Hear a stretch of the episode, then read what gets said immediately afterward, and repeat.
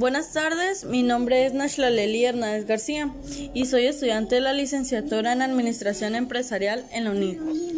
El día de hoy nuestro tema a tratar es la evaluación del desempeño.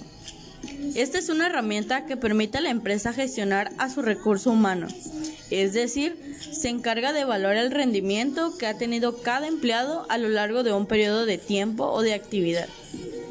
En esta evaluación se busca medir desde un punto objetivo la conducta, las competencias, el rendimiento y la productividad de cada uno.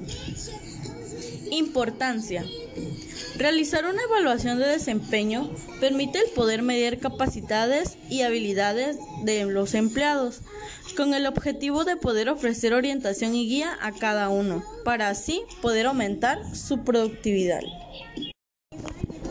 Tipos de evaluación de desempeño. Existen gran variedad de ellos y para decidir cuál utilizar es necesario que la empresa sepa qué es lo que quiere evaluar.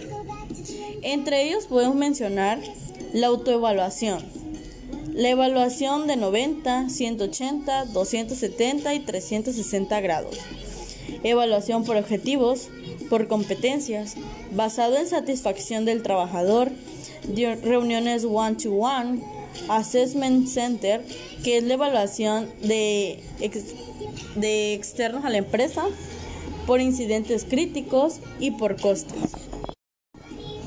Cuidados.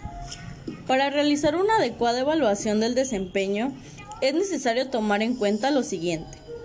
Necesitamos contar con una preparación objetiva. Esta consiste en evaluar aspectos establecidos evitando así la subjetividad. Participación activa. Promover entre los empleados la participación entusiasta y cooperativa. Actitud positiva.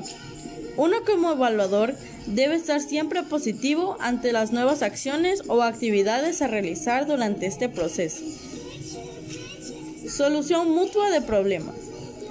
Se generan soluciones entre jefe, evaluador y empleado. Establecimiento de nuevas metas.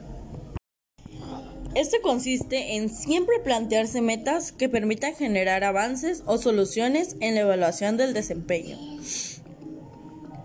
Ejemplos claros. Todo material usado o situación presentada ante los empleados debe ir de la mano con recursos o ejemplos que sirvan de apoyo para que los empleados puedan comprender mejor qué es lo que queremos lograr o qué es lo que estamos buscando que ellos realicen. Para concluir este episodio del podcast, podemos mencionar que la evaluación del desempeño lo más importante es contar con un equipo que se encuentre dispuesto a trabajar y generar nuevos cambios.